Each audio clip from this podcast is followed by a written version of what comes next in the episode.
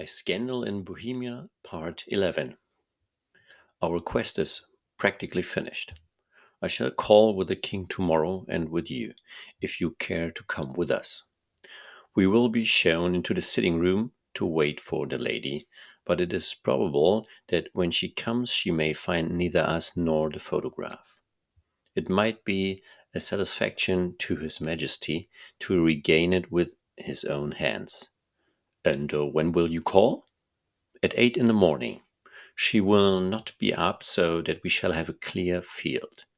Besides, we must be prompt, for this marriage may mean a complete change in her life and habits. I must wire to the king without delay. We had reached Baker Street and had stopped at the door. He was searching his pockets for the key when someone passing said, Good night, Mr. Sherlock Holmes. There were several people on the pavement at the time, but the greeting appeared to come from a slim youth in an ulster who had hurried by. I have heard that voice before, said Holmes, staring down dimly lit street. Now, I wonder who the deuce that could have been.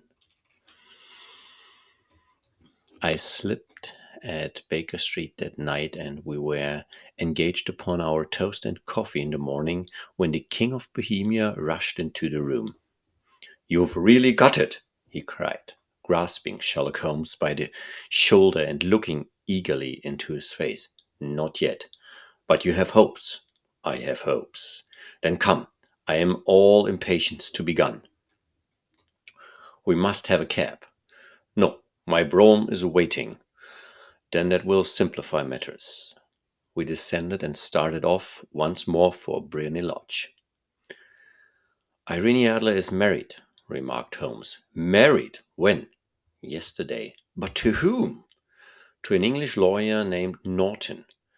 But she could not love him. I am in hopes that she does. And why hopes? Because it would spare your majesty all fear of future annoyance. If the lady loves her husband, she does not love your majesty.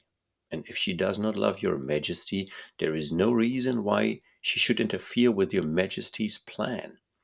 It is true, and yet, well, I wish she had been of my own station. What a queen she would have made!